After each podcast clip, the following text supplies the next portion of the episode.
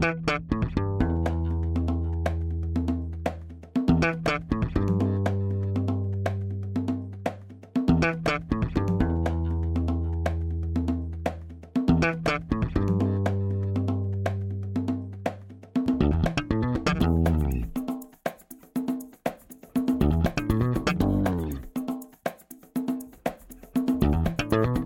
Este é o Tapa da Mão Invisível, podcast destinado àqueles que querem ouvir ideias que abalam sociedades e que não são ditas na mídia tradicional. Bem-vindo, Paulo Fux.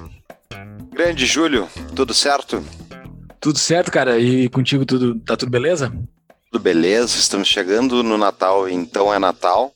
Mas hoje vamos entrevistar uma pessoa então que está fazendo Natal de muita gente. Tô, tô aprendendo a chamadinha, Júlio um empresário que emprega muita gente no Brasil, um grande empreendedor. Quem é o nosso convidado de hoje, Júlio? Seja muito bem-vindo, Alexandre Ostroviec. Boa tarde, Paulo. Boa tarde, Júlio. Boa tarde a todos os ouvintes. Grande prazer estar aqui. Oh, valeu. Prazer é todo nosso receber mais um empresário, de tantos outros que nós já recebemos. Mas esse é um empresário que nós estamos falando naquela nossa série que nós começamos lá com o José Renato Hopf sobre o Vale de Gaut, como é que é, como é que é ser um empresário no Brasil e por que que ele está no Brasil e não se mudou para o Vale de Gaut ainda. Mas a gente vai falar sobre isso mais daqui a pouco, né, Paulo? Porque primeiro vamos para os nossos recadinhos únicos e iniciais. Momento, recadinhos únicos e iniciais.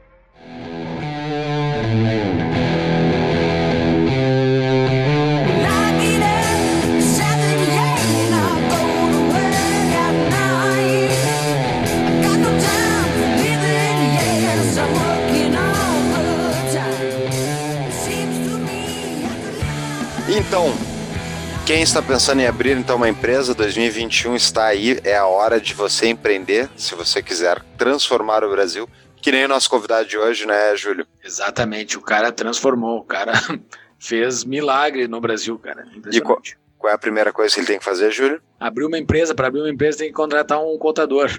Chamar a DBI Contabilidade mais do que escritório de contabilidade, é uma parceria para você tocar o seu negócio. Então, se você tem uma dúvida de como fazer, como classificar entre as mil classificações que o governo federal tem para os produtos e qual é o, re o regime fiscal, tudo isso mais um pouco, DBI Contabilidade, procure nosso parceiro no nosso site tapadamãoinvisível.com.br barra DBI, tem a entrevista com um dos sócios da empresa. Exatamente, entre lá e contrate um contador, porque sim, pessoal, tem que abrir uma empresa, porque o futuro não é muito bom, não vai ter muito emprego, cada um vai ter que trabalhar por si, pessoal. Esse é o futuro do Brasil. Que isso? O futuro do mundo. Meu é Deus. isso, cara, não vai ter muito emprego, velho. Olha Não aí. vai ter muito emprego. Será? Vamos ver. Não, não vai.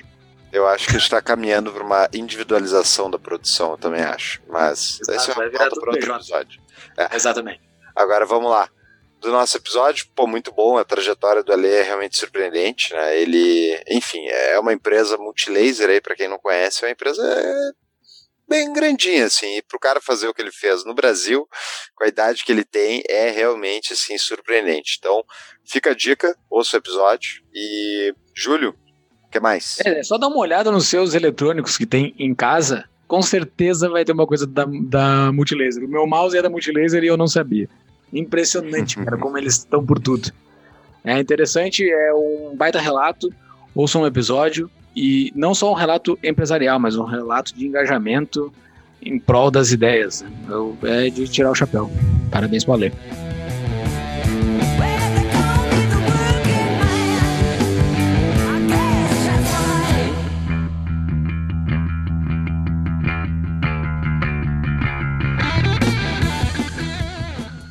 Fora isso, então a gente tem o nosso Apoia-se. Entre o nosso Apoia-se, então, no site apoia.se barra tapa da mão invisível e faça sua contribuição. Já começando 2021, pessoal, a gente tem grandes planos que vão ser anunciados, mas a gente precisa de apoio e de ouvintes, né? Sempre mais, melhor. Então, tragam gente, espalhem o tapa e nos ajudem. Espalhe o tapa por tudo, sem violência, pessoal. Figurativamente. É, se quiserem fazer apoio em Bitcoin, também tem lá no nosso site, a nossa carteira, com a imagem do nosso QR Code lá, que vai para nossa carteira também. Tem os nossos patrocinadores do nosso site, entre pelo link para a gente poder medir o, o tráfego que a gente manda para eles. Todos os nossos show notes estão no nosso site com links para livros da Amazon. Entre pelos links da Amazon para que a gente receba um, uma beirinha lá do que a gente consiga fazer de vendas dentro do site. E todas as outras nossas novidades estão no site tapadamãoinvisível.com.br. Show notes, canais de WhatsApp, Telegram, livraria, artigos, cadastro para e-mails para receber os nossos artigos e nossas redes sociais. Instagram, Facebook, Twitter e YouTube. Deixe seu like lá, ative o sininho. E outra coisa, né, Paulo? Nos aplicativos de podcast, sigam o Tapa lá no aplicativo que você segue, lá o Spotify, que é o principal, tem um seguir lá.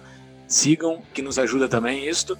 E você recebe a notificação sempre, toda, todo sábado, quando a gente bota um, um, um episódio novo. Então era isso, né, Paulo? Voltar para a entrevista aí e ver como dá para dar certo no Brasil. Feitoria? Feitoria.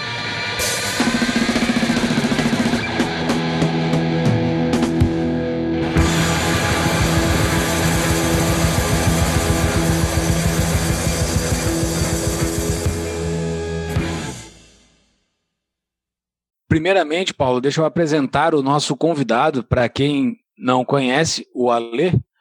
Alexandre Ostroviec é administrador de empresas pela FGV, com MBA pelo INSPER, extensão em economia pela Universidade de Jerusalém e OPM, é OPM que se fala, Ale? Isso. Pela Universidade de Harvard. Trabalhou em diversas multinacionais e entidades filantrópicas, atualmente é CEO e controlador da Multilaser, indústria eletrônica. É sócio da Casa do Saber ex-presidente e atual membro do conselho da escola Aleph Peretz. Aleph Peretz? Aleph Peretz. Aleph Aqui Peretz. esse, esse episódio é só nome difícil. É, testando, Júlio. Começou com um sobrenome pro- provavelmente polonês, isso? Polo- Começou no polonês. E daí agora Aleph Peretz. Escola- Moisés. Não consegue, né? Aleph Peretz. É, Pe- Peretz. E em 2013 fundou o ranking dos políticos. Mais uma vez, muito obrigado, Ale, por estar presente. Vou te chamar de Ale para simplificar aqui, que a minha pronúncia em outras línguas não é boa. Não é boa nem em português, muito menos em outras línguas. Então tá, vamos lá. Paulo, Acho que a pergunta básica, né? Ale, então, como é que é que. Fala um pouco sobre a tua trajetória e como é que tu chegou, então, na posição que tu tá. Especialmente para quem não sabe, né? Multilaser, tu tava comentando antes de começar a gravar, eu recebi uns produtos semana passada aqui. Eu nem sabia que o Ale era o, o CEO da Multilaser, a gente fez um evento junto com eh, no Inspirações Radicais, lá do Ideias Radicais. E depois eu vi, bah, é justamente comprei tanta coisa da Multilaser, tem tanto brasileiro que compra tanta coisa da, da Multilaser, então como é que aconteceu isso de construir essa baita empresa? Enfim, falar um pouco da tua trajetória, Ale, por favor. Graças a Deus, obrigado pela preferência aí na compra, Paulo. o leite das crianças agradece. Cara, eu comecei, eu tive família, tive berço de ouro, família muito estruturada, tive acesso à educação de qualidade, cursos, etc. E acabei aproveitando bem também. Tive acho que uma mistura, né? Que é aquele tema tão, tão fundamental do debate político, do quanto que é mérito e o quanto que é cartas que você recebe boas quando, quando vem ao mundo. Eu recebi boas cartas e tive boas escolhas também. Comecei a minha vida profissional, eu fiz FGV, depois eu trabalhei em algumas multinacionais e o meu pai tinha fundado uma pequena empresa na época chamada Multilaser, que tinha como produto é, cartuchos reciclados de impressora. Não sei nem se são dessa época que o, você vendia o cartuchinho vazio lá, e aí o pessoal comprava esse cartucho, e aí alguém colocava tinta, reciclava e vendia. não É, hoje- era a empresa principal dele. Ele tinha um outro negócio. Não, esse era o negócio dele. O, o- Ah, é. business do meu pai, é, da Multilaser, é, desde que ele fundou em 87 até 2003, o falecimento dele, esse era o business principal da empresa. Ah, entendi. E quando a empresa começou a ter um certo porte aí, já estava chegando alguma coisa tipo 20 milhões de reais ano de faturamento, eu decidi sair da, da empresa de consultoria que eu estava, que era a Accenture, uma grande multinacional de consultoria, para ajudar o meu pai. Tinha na época 23 anos, quando me juntei à Multilaser, vi que eu não entendia nada da vida real de, de pequena empresa, né? eu estava sempre na teoria da, as coisas bonitas aí que se aprendia na faculdade de administração, das grandes multinacionais, mas eu não tinha a menor ideia do inferno que é você viver a vida numa, numa empresa pequena no Brasil, nesse país. E aí, eu, meu pai, é, quando eu, é, passou um ano de empresa, o meu pai desapareceu no mar. Teve um acidente marítimo e não se sabe o que aconteceu com ele. Ele simplesmente ah, sumiu. Sumiu. Que loucura. No, no Oceano Pacífico. Que tristeza, cara. É, e ele estava sozinho no barco? Era um mergulho de correnteza, um mergulho um pouco mais radical, tinha um grupo e cada um ia em fileira tal, e durante o mergulho ele sumiu. E tinha um outro cara também que estava com a filha, sumiu. Dos 12 ah. mergulhadores, ah. dois desapareceram. Foi um baita choque, né? Pessoal, profissional. E aí eu tinha na época 24 anos. E assumi a empresa e desde então vim trabalhando para fazer a Multilaser crescer. Acabou sendo uma história com final feliz no sentido do, do negócio. Né? A Multilaser hoje é uma empresa grande, estamos entre as 200 maiores empresas do Brasil. E tem muito para falar da Multilaser aí, mas é uma empresa muito diversificada, com muitos produtos. Se você que está me escutando nunca comprou nada da Multilaser, eu vou morrer de desgosto aqui, porque pelo menos um pendrive lá de 10 reais é, eu comprei e não sabe, exatamente. Comprei não sabe. Ah, mas... Pelo menos um pendrive lá o cara vai achar em, em casa, um mouse, alguma coisa assim. Mas que doideira isso. E que ano foi isso desaparecendo do seu pai? 2003, 2003. maio, maio 2003. E tu então, a empresa tá, a empresa, o principal produto dela era recarga de tinta de, de cartucho de impressora. Exatamente, era recarga de tinta. E vocês faturavam 10 milhões de reais ano. É, chegava a 20, chegava ah, a 20, é. Espetáculo. Tá, e era em, baseado em São Paulo, eu imagino. Exatamente, ficava. Ali quando o Júlio estava lendo teu currículo, e, e, eu achei bem interessante a tua colocação inicial, né? Que tu, tu fala, você nasceu em ouro e tal, mas a tua, tua trajetória de, de, estudos ali é Ivy League, né? É só é, é o creme de la creme. E o fato de ter trabalhado depois na Accenture provavelmente porque tu manjava do negócio, né? Então, para explicar para quem não sabe assim, qual é talvez a distinção, o que que tu, tipo, essa formação ela fez realmente diferença para ti em termos empresariais? Tu sente que tu é um profissional melhor preparado? Porque de forma geral muitas faculdades são bem medíocres aqui no Brasil, abaixo da, da, da média do, dos países desenvolvidos, né? Em termos de educação, eu vou um pouco na contramão do, do, do bom senso, digamos assim, do, do lugar comum. É, eu acho que tem dois pilares fundamentais para a educação: é matemática e gramática.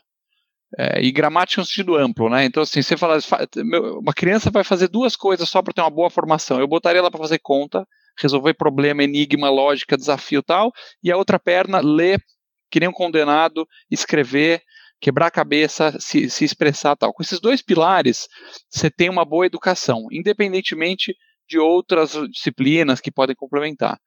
E isso é dado tipicamente num período muito crítico, que é o ensino fundamental 2, antigo ginásio. Lá que é o jogo é ganha, ganhado ou perdido. Né, o, a escola infantil é legal para socializar, o ensino fundamental 1 é legal para alfabetizar, para ter uma base, mas é no 2 que a criança se perde ou realmente desenvolve aquela musculatura mental. Do quinto ao nono ano, né? Do quinto ao nono. Isso eu aprendi nos meus tempos, né? fui 10 anos presidente de escola, então atuei um pouco nessa área. E aí, depois disso, claro, o resto tudo, tudo é importante, mas na margem, esse é o ponto focal de você diferenciar uma grande mente de uma mente medíocre.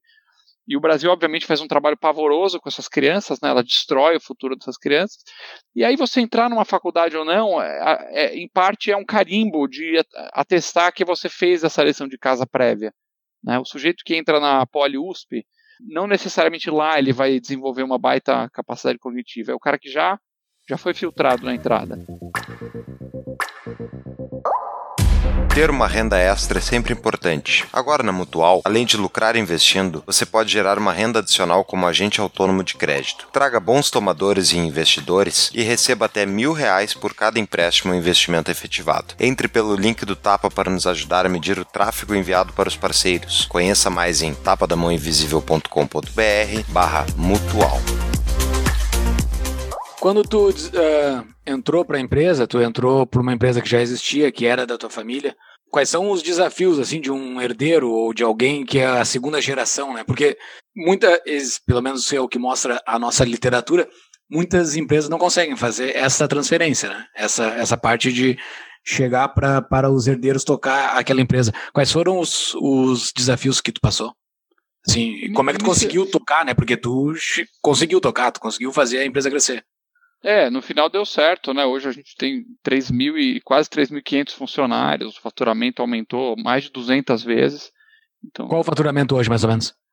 Estamos na luta para. É, esse ano fechou 3 bi e meio e vamos tentar 5 ano que vem. Ah, Até 5. Crescimento, hein? que crescimento. É, dos 20 para 5 bi é, foi legal. 2013. O pessoal. Não, eu ia falar só comparar com o crescimento do Bitcoin, hein?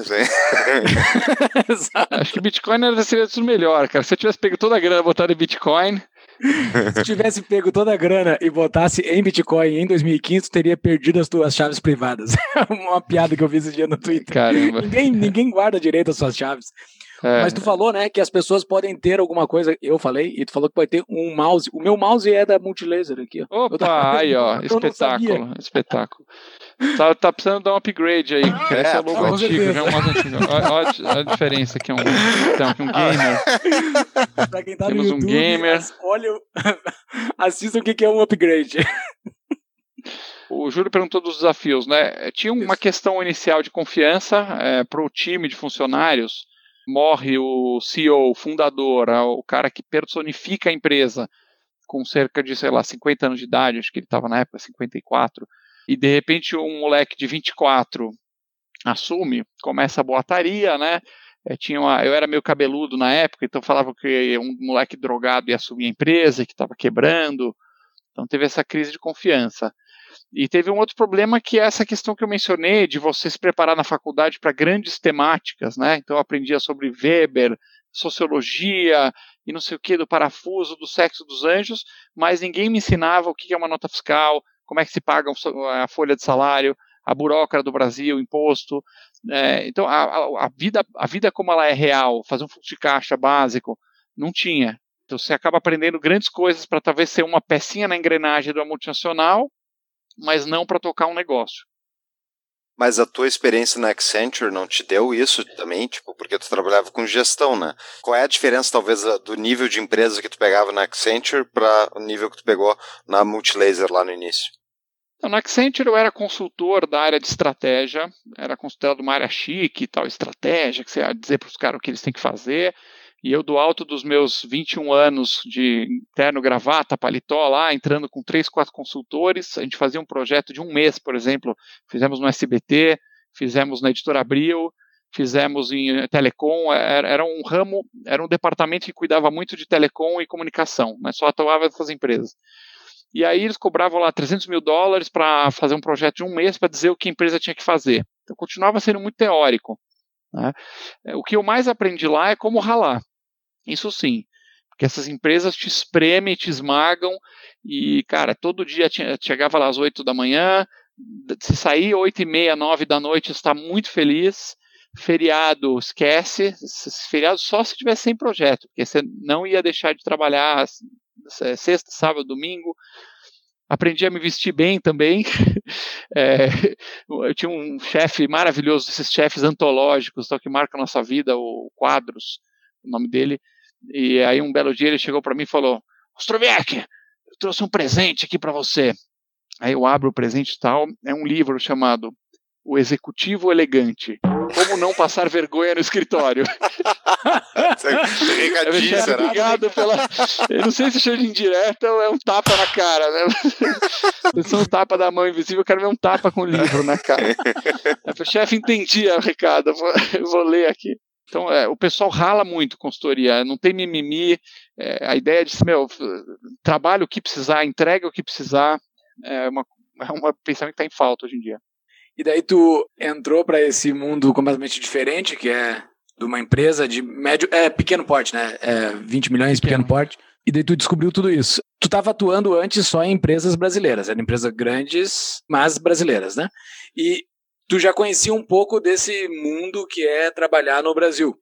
Mas, assim, o que, que tu encontrou de coisas que tu não esperava trabalhar numa empresa pequena no Brasil, de realidades terríveis que somente tem no Brasil. Tu tinha experiência já de outros, de outros ambientes fora, fora do Brasil, né? Então, eu tive uma experiência internacional de consultoria na, na Suécia e é muito frequente eu receber gringo e eu tenho que explicar um pouco o Brasil para os gringos, muito frequente. E quem está no Brasil às vezes não tem noção. O gringo que escuta um pouco como as coisas funcionam no Brasil, o cara acha que a gente é um hospício. Ele realmente ele é, é surreal. Eu tenho um exemplo de anteontem. Um caminhão nosso de mercadoria com 2 milhões e meio de reais de produtos variados tombou.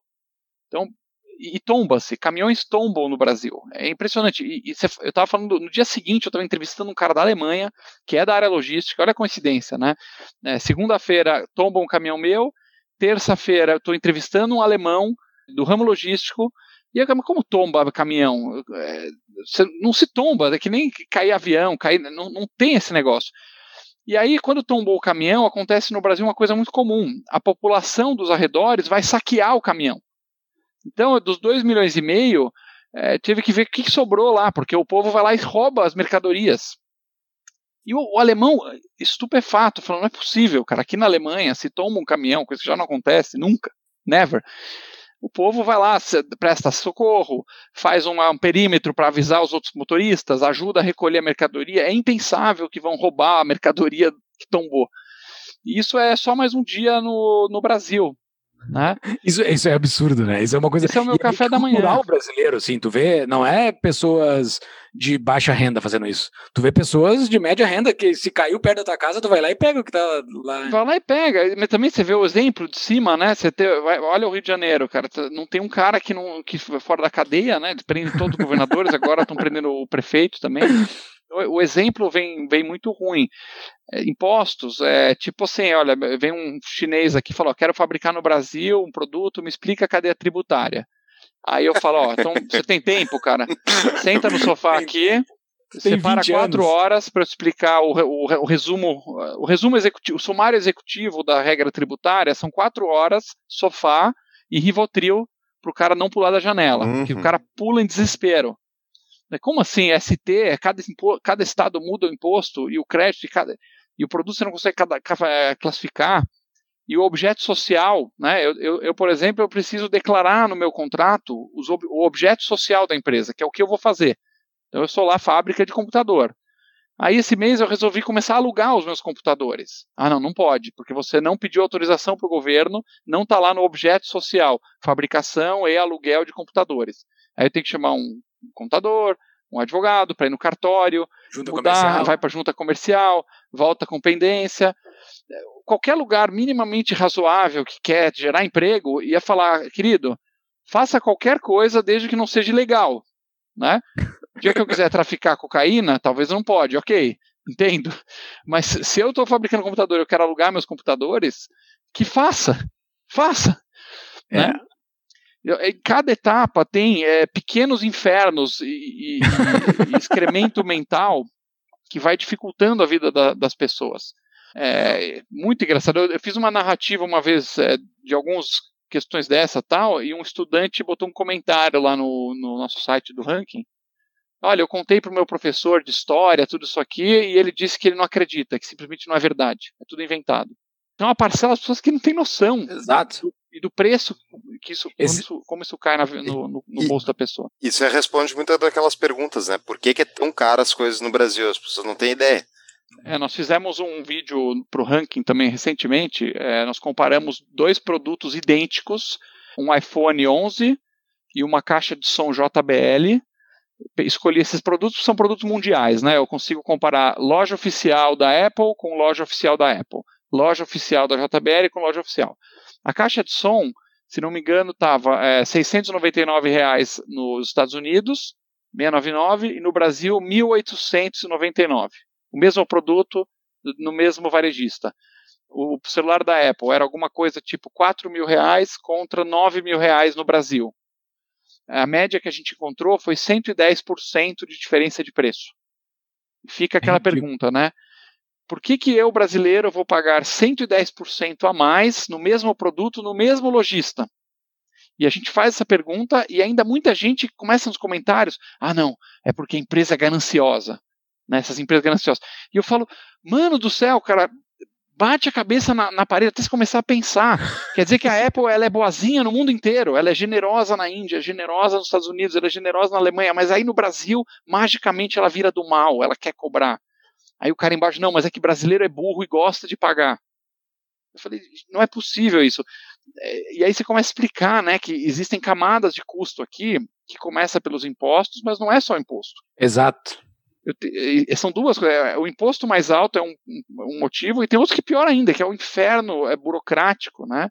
Que exige você ter um exército. Eu tenho mais pessoas na Multilaser hoje, se somar contador, área fiscal, advogado tributarista, despachante. Eu tenho mais pessoas calculando quanto eu tenho que pagar de imposto, carimbando os diversos carimbinhos e cuidando de toda a burocracia, obrigações acessórias, impostos, aos, é, portarias, atender tudo. Tem mais gente nisso do que pessoas desenvolvendo produtos, criando coisas para poder vender. É surreal. Você já deve ter ouvido falar na nossa apoiadora desde o episódio 4, a CapTable. Essa fintech nasceu para propiciar investimentos em startups para todos mais de 10 projetos já foram lançados com sucesso, com apoio de mais de 2 mil investidores engajados, tornando assim a CapTable um ecossistema de encontro entre recursos e inovação. Muito mais do que só um investimento, investir via CapTable é a oportunidade de estar em contato com startups inovadoras e ter ganhos além de financeiros. Para conhecer mais sobre essa baita empresa, veja no nosso site uma entrevista com um dos sócios dela. Acesse tapadamãoinvisível.com.br/cap.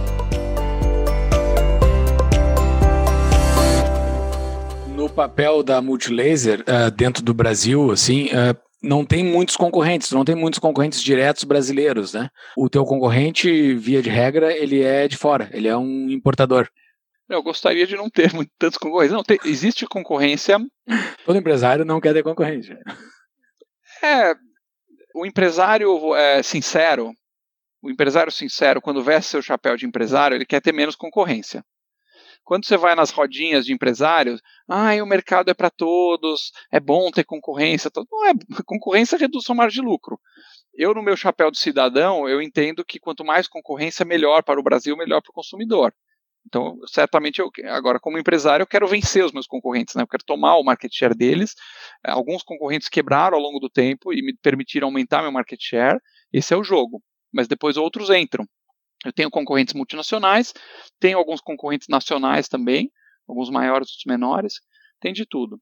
Mas tem um fator aí de. Aí falando de regras, ó, a gente fala das regras. Aqui eu tô com um barulho de vizinho, horário de silêncio aqui no prédio, e é impressionante, né? Esse tipo de coisa, não adianta tu botar regra. É o único jeito de fazer o cara parar de fazer é multar ele, tá ligado? Então agora eu tenho que ir lá brigar. Eu não tô ouvindo barulho. Não, porque eu ponho no mute o tempo todo, só que fica me incomodando enquanto tá fazendo a gravação, né? Desculpa. Eu ia falar que muitas vezes o empresário também, tá verdade, ninguém quer, tipo, um concorrente disputando o cliente com ele. Mas tem o conceito de cluster também, né? tem o conceito de que facilita muitas vezes tu ter um empresário que vai abrir o mercado ou vai trazer um produto novo. É, é bom ser, ser a pessoa que está liderando, mas ao mesmo tempo, se tu tá num mercado totalmente novo, não tem ninguém, ninguém, as pessoas nem entendem o teu produto, tu não tem mais ninguém te dando credibilidade que outra pessoa também está ofertando esse produto. Eu não sei se tu chegou a encontrar alguma situação dessas na, na Multilaser. Para nós é, não é tão aderente, porque a, o nosso negócio é produzir produtos de mercado de massa. Então, é, a nossa missão, né, a crença principal da Multilaser é tecnologia faz a vida ser multimelhor. Esse é o nosso lema absoluto de tudo que a gente faz. A gente entende que a tecnologia ela melhora a vida das pessoas. Nós só chegamos onde chegamos hoje graças a um pacote é, muito delicado, né, de livre mercado, de democracia, de tecnologia. É, e hoje a vida humana é infinitamente melhor do que qualquer outra era possível da história, que é uma coisa que nossos colegas aí socialistas sempre se esquecem de mencionar, né? Uma das características desse pensamento é a ausência absoluta de gratidão. É um pensamento em que não existe espaço para gratidão. É só pedra e, e, e, e, nunca gratidão pelo que a gente chegou, né, conquistou. E na Multilaser também. Agora a gente produz produtos que, de modo geral, já foram criados. Porque quando você cria um produto novo, ele é muito caro. É uma tecnologia nova. E não é acessível para o mercado de massa. Então a gente fica longe. O que eu gosto de fazer é pegar produtos que o pessoal está começando a, a, olhar, né? Agora, por exemplo, no passado, retrasado, criou-se o aspirador robô. Vocês já devem ter visto aí, né? Rumba. E era muito caro, custava 3 mil reais no começo, era só uma empresa internacional que trazia. E, pô, quantos brasileiros podem comprar um aspirador robô? E a gente foi lá, quebrou a cabeça, desenvolveu tal, fizemos um de 499, um aspirador de 500 reais. Agora, na pandemia, foi a Coqueluche. todo mundo em casa, todo mundo precisando trabalhar de casa e o aspirador robô salvou aí muito tempo das famílias. Estamos aí com 80 mil peças vendidas por mês, né, de, de aspirador robô. Então esse tipo de coisa é a alma da Multilaser. Certamente tem ramos que isso se aplica, né? O cara é uma fábrica de móveis, loja de móveis, e aí ele vai para um centro comercial que tem outras 20 lojas. Então eles fazem o cluster, porque também ficar sozinho não, não resolve. Sim. Se quebrasse as outras 19, não seria necessariamente melhor para esse, esse cara que ficou lá. Tem que olhar caso a caso, né? E, e quem realmente é concorrente, quem é, quem é cooperação, as relações são muito complexas. Sim. Pô, esse episódio a gente tá gravando antes do Natal, mas ele vai ao ar no início de janeiro, né? Pena que o pessoal já ouviu, não vai conseguir comprar o aspirador para presente de Natal, mas compre o aspirador depois aí em janeiro, pessoal, pro verão aí, essa poeirama toda que tem no Brasil. Compre o aspirador, eu vou procurar ele, eu achei interessante esse, esse, esse produto. Eu não cheguei a conhecer ele, eu não sabia que tinha um aspirador tão barato assim, de 500 reais. Podemos criar só. um cupom tapa aí, ó. ó opa, vou, vou, vou, criar um cupom, vamos, vamos divulgar, vai ter um cupom é, tapa que a gente vai criar ali, que todos os, os ouvintes vão poder colocar no site e comprar com desconto. Fechadaço, que é produto multilaser. Isso é para concorrer com Rumba? Rumba é, é a marca famosa do, daquele aspirador que fica indo pela casa e os gatos sentam em cima. Tem milhares de vídeos no YouTube. Ah, Bom, esse é, o, esse é, o, é a marca, eu achava que era o original que tinha criado. Essa que é, é aquele que é um redondinho, né? Que vai pela casa. É, exatamente. Que loucura. Você Agora, não sabia que tinha versão brasileira. Legal. Boa. Vou, vou então tá, vai ter cupom do TAPA. Não somos somente o Paulo e eu que somos fã da Multilaser. Do nosso grupo de patrões, a gente falou que a gente ia falar contigo. Um patrão, é pelo jeito, é bem admirador da tua empresa. E ele mandou a seguinte pergunta. O Felipe Castro. Momento, patrão, pergunta. A Multilaser expandiu seu portfólio trazendo bens fabricados na China. Isso aqui é um dado que ele trouxe que eu não sei, vamos confirmar há pouco.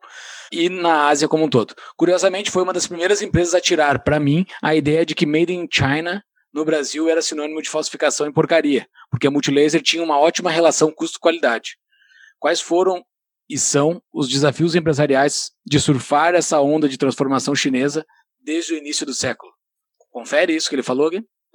Então, hoje uh, o grosso das, das peças e matérias-primas vem da Ásia, realmente. Porém, é, mais de 70% do nosso faturamento é de produtos fabricados no Brasil. Tudo que é valor agregado, celular, tablet, notebooks, roteadores, pendrives, vários acessórios são produzidos aqui. Sem dúvida, muitos produtos de baixo valor agregado já vêm prontos. Né? A gente tem, por exemplo, bloquinho de notas, a gente tem cabo de de, de carregador de celular, isso é importado pronto, que não compensa produzir no Brasil. E é, eu lembro que eu comecei para a China no ano 2001. Logo que eu entrei na Multilaser, eu fui o primeiro da empresa a ir visitar a China. 2001 era outro, outro mundo lá. O que a China evoluiu nesses 20 anos é uma loucura. É, é, é uma loucura, assim, impressionante. Ano a ano ver evolução, é até um capítulo à parte aí, tudo que eu observei na China, a forma como eles fizeram a lição de casa e arrumaram a casa lá, e aí é muito desafiador para nós, porque eles, eles seguiram um modelo que não é democrático.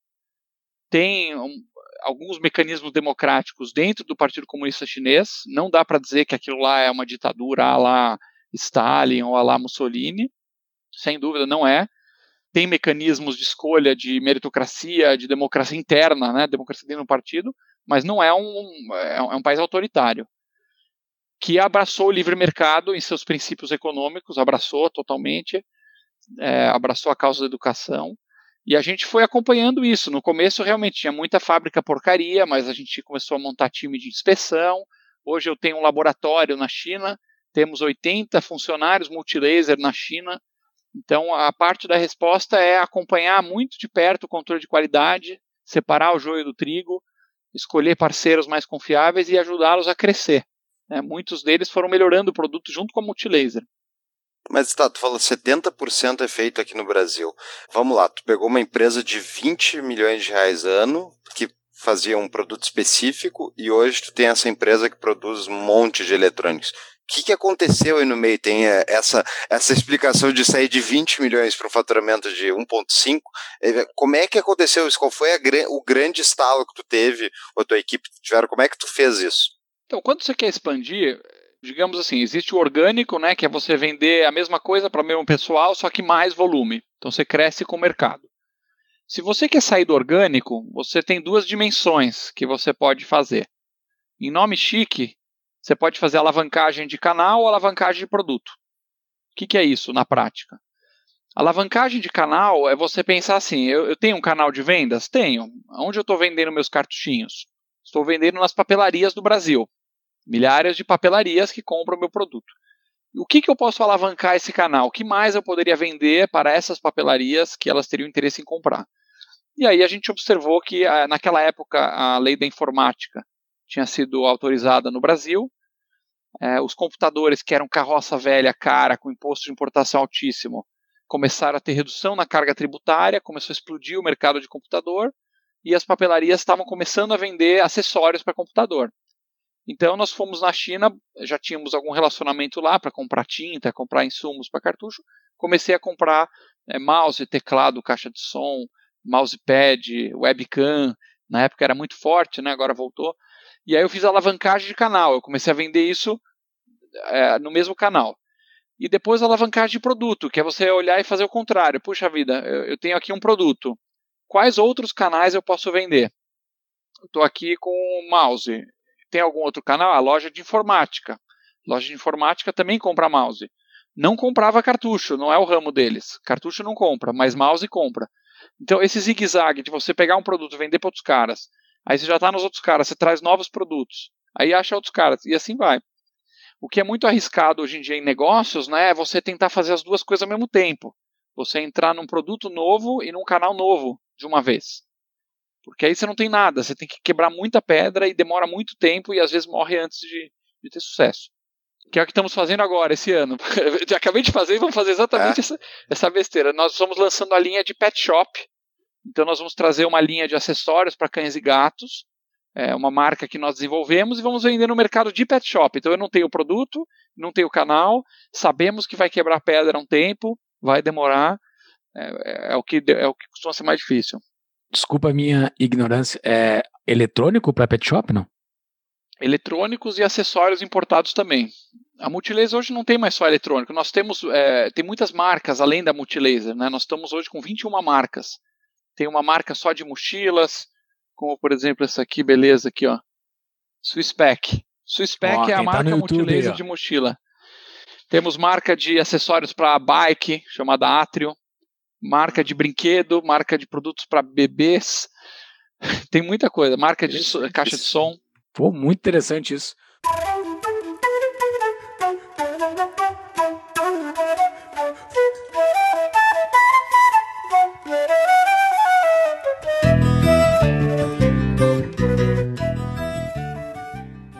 Tá, e daí tu, empresário, conseguiu fazer essa revolução aí. Revolução não, mas seguiu um trajeto de sucesso dentro da empresa da tua família. E em 2013, né, tu começa a se envolver com engajamento político. Por quê? Por quê? Por que, que tu foi arriscar o nome da tua empresa botando teu nome em coisas políticas? E como é que surgiu o estalo? O, o, o, o que, que te interessou nessas ideias todas? Então, cara, decidi, é, desde cedo eu decidi que eu não vinha ao mundo a passeio, né? Eu não vinha a passeio ao planeta Terra, eu, eu queria fazer um impacto. E, e ser empresário é você testemunhar dia e noite essa forma como o Estado é organizado, né? o jeito como o Estado envenena as relações sociais, o jeito como ele assalta as pessoas, como ele estupra os cidadãos diariamente, às vezes a pessoa sabendo, às vezes não sabendo, o jeito como ele não te devolve nada em troca, o jeito como, como os serviços públicos são falidos e quebrados e fracassados. E aí eu, eu, precisava fazer alguma coisa, não queria ficar só mais um desses caras que, meu, vou ganhar o meu aqui, talvez mandar para o exterior e depois um dia me mandar daqui. Aí eu comecei a escrever um livro com o meu sócio Renato, né, que é um, um outro capítulo aí, é, sobre essa questão de desburocratização, o que, que as reformas deveriam ser feitas, e aí eu montei com ele o site Ranking dos Políticos. O Renato Dias. O, o Renato Feder. O Renato Feder é, foi meu sócio na Multilaser, é meu sócio, o Renato Feder é meu sócio na Multilaser, e aí nós montamos o ranking dos políticos e depois contratamos o Renato Dias como okay. diretor executivo, né, profissional. E esse site ele tem como objetivo ranquear, como o nome diz, né, ranquear deputados e senadores. é, do Congresso Nacional, porque no Brasil o dinheiro é muito centralizado, Brasília fica quase com dois terços do, do dinheiro que é arrecadado, né, que é arrancado dos cidadãos. Então, arrumar o Congresso é a coisa mais importante que existe para fazer no Brasil hoje, na minha opinião. Então, o Frank é, é, colabora com isso. Então, 2013, tu iniciou esse ranking dos políticos em parceria e tal. Em termos, a gente fez a entrevista com o Renato Dias, a faz um tempinho, já faz um ano. Episódio vai... 49. Uh, vai... Escutem lá que o Renato detalha bem o que é o ranking dos políticos, algumas, algumas curiosidades e dúvidas que nós tínhamos sobre a estrutura do ranking, exclusivamente. Isso, daí a minha, a minha dúvida é a seguinte, né? Hoje tem uma um mínimo de pessoas mais liberais e alguns liberais na Câmara dos Deputados, né? Senador, eu acho que não deve ter nenhum, mas uh, no evento que a gente participou junto falou que tinha, estavam chegando à marca de 100 políticos mais pró-liberdade dentro dessa base. Me explica um pouquinho quem são, quem são esses 100, ou enfim, ou qual é a ideia que une esses 100 e se tu pode dizer que eles são mais pró-liberdade, mas eu imagino que eles devem ter seus próprios grupos de interesse. Como é que está funcionando essa relação com esses políticos? Então, o ranking dos políticos não tem muitos rótulos ideológicos. A gente definiu lá três bandeiras, que essas sim são inegociáveis, que é o combate à corrupção, combate aos privilégios, combate ao desperdício. Então, a gente só avalia os políticos com essa régua, né, essa, essas três réguas. E lá você tem, o que, que são 100, né? Eu, eu acho que o Congresso tem mais ou menos 600 pessoas, né? Arredondando entre senador e deputado. Desses 600, mais ou menos 300 é uma turma do nem para lá nem para cá, é o centrão, ou seja, me dá cargo, me dá verba, me dá oportunidade aqui de cabelo de emprego, para me dar um dinheirinho aqui para fazer a ponte lá no bairro que eu fui eleito, que está tudo certo. Você tem uns 200 que remam para trás, que querem voltar ao Brasil para os anos 50 da Guerra Fria, e sobra 100 caras sérios. Esses 100 passariam no critério do tapa da mão invisível como libertários é, de carteirinha? Não, acho que vai sobrar dois lá, dos 600. Pô, dois, Mas que é o segundo. eu só sei o Gilson. Eu tinha um na cabeça e tava talvez mais um. Não, talvez o Marcel e o Gilson, não, não sei se... São, são, são pessoas, com é, certeza, para a liberdade, inegável. Então, para vocês teria dois. É, para nós tem 100 caras minimamente sérios que estão querendo remar para frente, pelo menos. Né? Você tem 200 querendo remar para trás, 300 remar de lado e 100 para frente. E são caras que eles votam é, de acordo com essas regras, né? É, grandes projetos que vão diminuir o espaço da corrupção, né? fundão eleitoral, eles votam para eliminar. É, o marco do gás, votam a favor. Marco do saneamento, votam a favor e ainda puxam outros do centrão. A turma do centrão dá para levar junto em, em, algumas matérias, né? Se não for é, muito diametralmente oposto à pauta deles.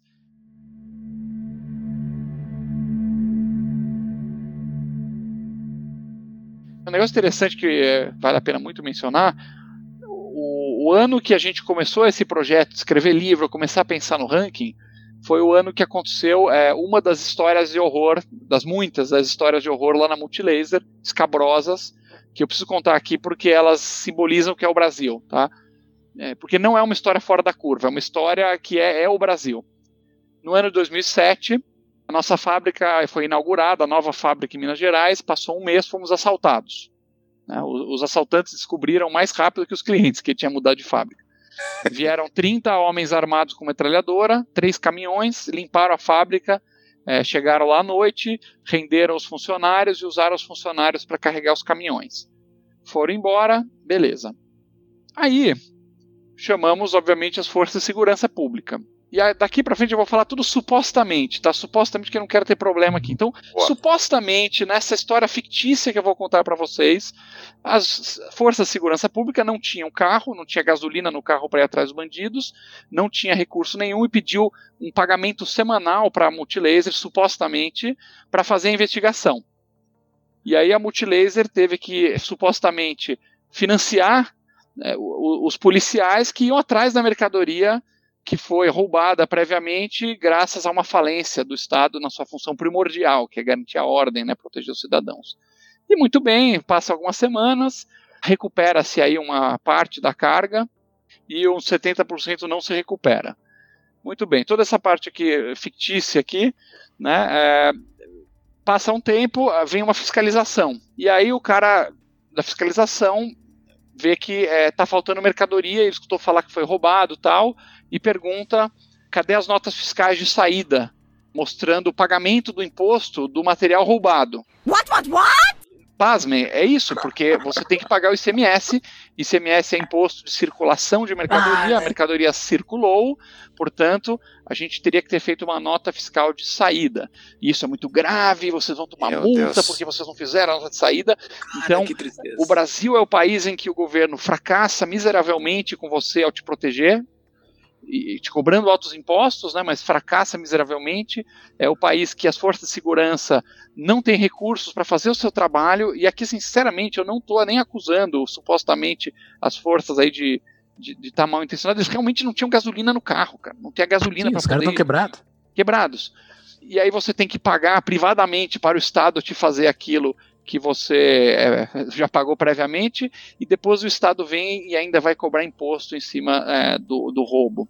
Esse é o país, entendeu? Que é o hospício. E muita gente não tem noção disso. A, a população em geral, ela não tem noção. Ela está mais preocupada com grandes narrativas aí, né? De ah, empresário malvadão e exploração e, e temas ideológicos dos anos 50 e não tem ideia do quanto isso prejudica.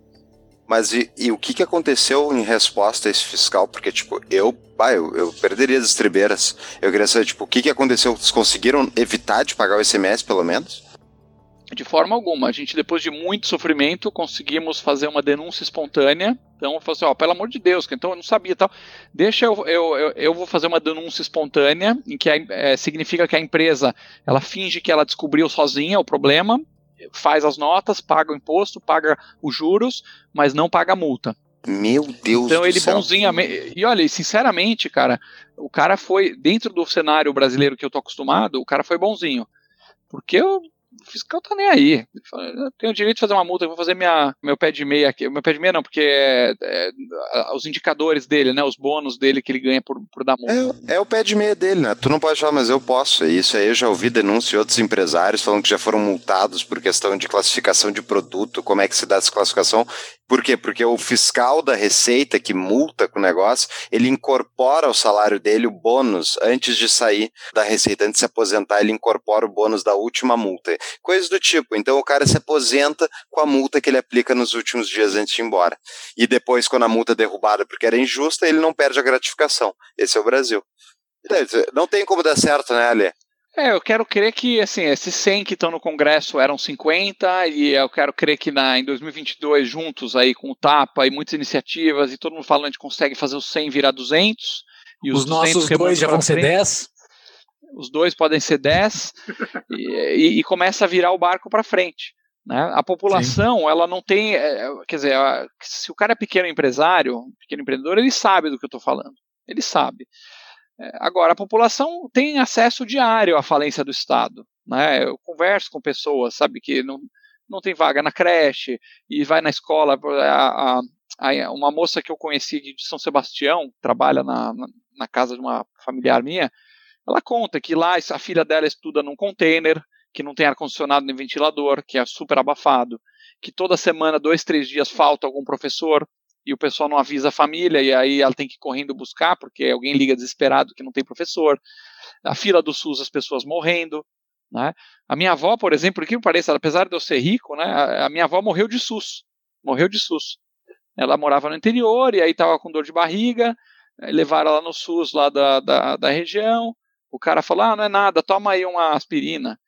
Aí ela voltou para casa dor de barriga, ficou mais um dia em casa, sofrendo de dor, voltou no dia seguinte, não, não é nada, toma uma aspirina. Passou mais 48 horas, não, não melhorava, não melhorava, foi levada aí sim para o Hospital Albert Einstein, estava com uma hérnia de intestinal, tinha que operar, já tinha necrosado, tarde demais. Morreu.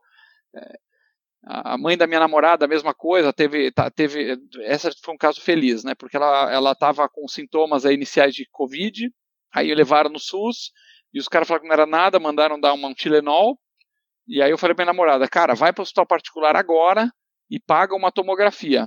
Foi lá, pagou do bolso, tava com Covid, tava comprometido o pulmão, entrou com antibiótico, entrou com tudo, salvou a vida dela. É, é um estado que fracassa isso- em tudo, em tudo, tudo, tudo. E é impressionante que um discurso de que o que a solução é mais Estado, né? É Ainda existe esse discurso. É, Não, o que que como é que a gente vai resolver? Mais Estado, mais cargos. Vem um Guilherme Boulos aqui em São Paulo e fala que o problema da déficit lá da, da prefeitura é você fa fazer mais concurso público, mais servidor, mais gasto. Surreal.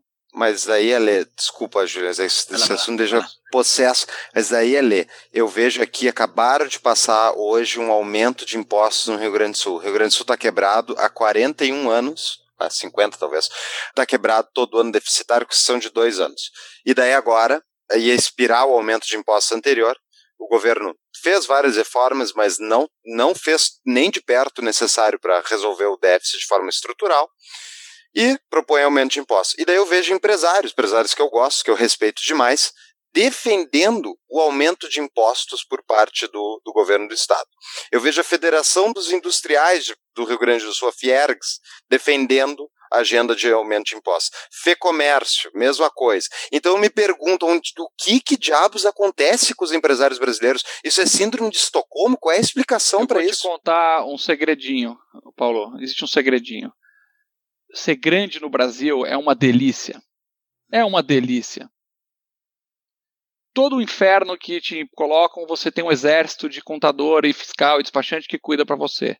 Tudo que é esse custo você embute no preço e as pessoas alegremente têm que pagar porque você tem muito menos competição. Imagina, eh, eu, eu vou falar um negócio contra o meu interesse aqui, mas eu sou fabricante de smartphones a quantidade de multinacional chinesa que jogou a toalha no Brasil e saiu horrorizado, eu vou citar aqui algumas. Huawei, a Xiaomi veio, saiu, agora estava tentando voltar. A ZTE, várias que estudam o Brasil e vão embora. As empresas pisam aqui e falam: Isso aqui é um circo, eu vou embora daqui. Tem uma, uma multinacional gigantesca coreana que faz tudo certinho, caprichado, tudo uh, by the book, super rigorosa, tomou agora uma multa de um bilhão. Um bilhão. Por quê? Tinha que fazer um relatório lá de investimento em tecnologia, tal, fizeram o relatório, só que o governo demorou 10 anos para analisar o relatório. Então, depois de 10 anos já está o prazo vencido, tudo erra errado, eh, contrataram uma empresa para fazer as auditorias e falaram assim, ó, multa todo mundo, porque a gente tem mais tempo com calma de depois olhar se procede ou não. E saiu dando multa. E, e não aceitando os relatórios. Então, calcularam a receita do cara, per- vezes o percentual que estava faltando lá, e estava certo o relatório, e deu um bilhão, deram uma multa de um bilhão. Imagina chegando na matriz lá em Seul, uma multa de um bilhão do Brasil. Aí o cara olha e fala, quanto que é isso do nosso negócio mundial? É 1%. Fecha essa merda. Fecha, fe- fecha, manda todo mundo embora, fecha. Uma outra multinacional gigante, japonesa, que você conhece a marca, todo mundo sa- decidiu sair do Brasil esse ano também. É, vai fechar a fábrica, mandar todo mundo embora. É, porque eles falam, isso é uma piada, esse país é um, é um hospício. E aí, se você é um brasileiro grande que já está estruturado, você fala, bom, não fui eu que criei essa bagunça toda. Não sou eu que fiz, eu não desenhei desse jeito, mas se é, se é o que temos para hoje, beleza. Então, no final, você fica com menos competição, margens melhores e tudo bem. E o pequeno que se dane. É assim que o pessoal pensa. Consumidor. Agora, você não vai ter um país que você vai se orgulhar, se orgulhar para frente, né? Isso aqui é um a país- antítese, é antítese do que o Mises falava, né? Que o consumidor é o rei. o consumidor é que manda. No Brasil não é. Não, o Brasil quem manda é o grupinho de interesse. Quem manda é o grupinho. Eu sou do grupo dos despachantes, o grupo dos donos de cartório, eu sou do grupo dos artistas, que eu tenho Lei Rouanet, o grupo dos grandes empresários, que eu tenho aqui BNDES, empréstimo barato, pouca competição, contratos com o governo. O Brasil é o país dos grupinhos. O Brasil não é esquerda contra a direita, é grupinhos contra o cidadão comum. Se você é o comum, você é um estuprado diariamente, você é o lixo. E se você está num grupinho, aí você tem uma tetinha lá, tetinhas e grupinhos. É isso. O Ale claro que a democracia favorece isso, né? Porque é, o grupinho consegue se organizar muito melhor para lobby, para pressionar é, Sim. político. O Ale falou que nós somos libertários, mas o Ale é libertário também. Esse discurso dele agora, um pouco foi libertário total. Olha, olha só.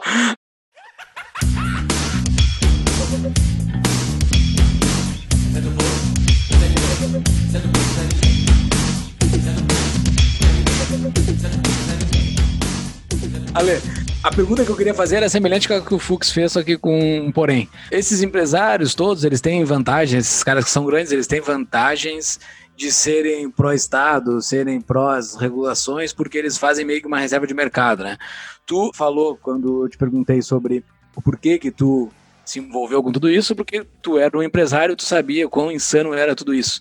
Não existem outros empresários que nem tu, assim, tendo essa epifania e entrando e começar a defender a liberdade, começar defender a liberdade é uma coisa até meio complexa. Começar a defender as pessoas comuns, assim, ver que esse, esse arranjo que a gente está enfiado é um arranjo completamente terrível, vai matar todo mundo, vai destruir. Matar não, mas matar também, mas, mas vai destruir muito a, o potencial dessas pessoas. Como é que faz? Como é que surgiu um Alê no meio disso tudo? E existem outros, existem mais? Existem muitos empresários que têm uma, uma visão parecida com a minha. Muitos que eu converso. O Salim Matar é, por exemplo, um, é um grande expoente, né? é o maior expoente do, do empresariado com essa visão. Alguns empresários são totalmente do oposto, estão na tetinha lá. Eu já tive contatos, por exemplo, com um empresário que era é, de um ramo que era exclusivamente fornecedor da Petrobras. Imagina só, né? O cara, o, cara a, o, o, o produto dele era 100% vendido para a Petrobras e a vida dele era tomar café, almoçar e jantar com executivos aqui e ali. Vai saber o que, que supostamente o cara já não fazia lá é, dentro, né? É, mas existe muita gente acovardada também, né? Muita gente lá, avestruz, com a cabeça enfiada no buraco, né? Não que o animal faça isso, né? É um mito esse negócio de que avestruz enfia a cabeça, mas, digamos no, no, no mundo das ideias é, que, que fala, cara, como é que você fala essas coisas em público, né? Você vai a público. É, é, a verdade é que o Estado, através dos seus muitos carimbos e tentáculos, ele está com a mão no pescoço de quase todos os empresários, né? Então, é, é completamente contra. O que eu estou fazendo é completamente contra o meu interesse. Meu interesse econômico seria ficar quietinho, aproveitando e, e dando apoio para qualquer governo que tiver se há governo sou a favor, é, é, e, e é, você consegue, começa a receber umas visitas inesperadas, indesejadas, uma fiscalização aqui, um aperto ali, né? É, e muitos empresários não querem ter essa dor de cabeça. O cara prefere comprar Sim. um iate aí, ficar passeando e falar que se dane. É uma pena. Sim. Mas é importante, né, esse papel que tu tá justamente comunicando, Ale, é talvez o que mais falte. É, é, é, óbvio que é mais desconfortável falar contra todos esses absurdos, mas é o papel do líder, né? O líder, é, se não houverem líderes que vão fazer isso, que é, se não tiver quem faça isso, não tem chance de sair, né? Deixa isso aí. Essa é a minha dúvida, assim. Eu vejo se tu tá com. tem rankings políticos, tu tem envolvimento, tu tá tentando mudar as coisas para melhor nos valores que tu defende. A dúvida é: tu vê otimismo? Porque, de acordo com a semana que aconteceu com o governo federal, ou enfim, o STF, o otimismo e pessimismo brasileiro muda completamente. A narrativa muda e o pessoal fica mais. Então, quero saber se de forma estrutural, tu acredita que tem saída? Eu acho que é um tango, né? A política, para frente, para trás, para lá, para cá. É, você tem que ver o todo. Certamente a, a, o recorte que a mídia nos traz tende a ser negativo. Né? Esse é um dos problemas que a gente tem que. É uma distorção ótica que a gente tem que ter. Né? Puxa, o Brasil aprovou recentemente, né? Teto dos gastos, é bom. Reforma previdenciária, bom. Marco do saneamento, marco do gás, lei das startups. Tem coisas boas acontecendo. O problema das coisas boas é que elas são de longo prazo e de baixa visibilidade. E é, as coisas ruins são escandalosas, imediatistas e sensacionalistas. Então a gente fica às vezes com essa sensação de que é tudo ruim, né? Ah, o STF soltou uns caras da Lava Jato, o STF agora mandou é, é, vacinar obrigatório. E no fundo, é, o centro tá, do a política é a última etapa, né? Ela começa sempre nos corações e mentes das pessoas. Governo é simplesmente o que a gente merece, né? Como dizia é, George Bernard Shaw, né? Democracia é um instrumento perfeito que garante a cada povo ter exatamente o governo que merece. O que tem lá é o que a gente merece hoje. Mas eu vejo as redes sociais, vejo grandes pensadores aí é, gerando engajamento, as pessoas começando a pensar diferente. Nas periferias, o pessoal começando a pensar em empreendedorismo. Não tem esse movimento. Tem, temos que acelerar isso, tem que apostar nisso e tentar tratar um pouco a questão da educação também, né, que está remando muito para trás. Hoje a educação no Brasil, ela rema muito para trás. Eu sou do povo, eu sou um Zé Ninguém.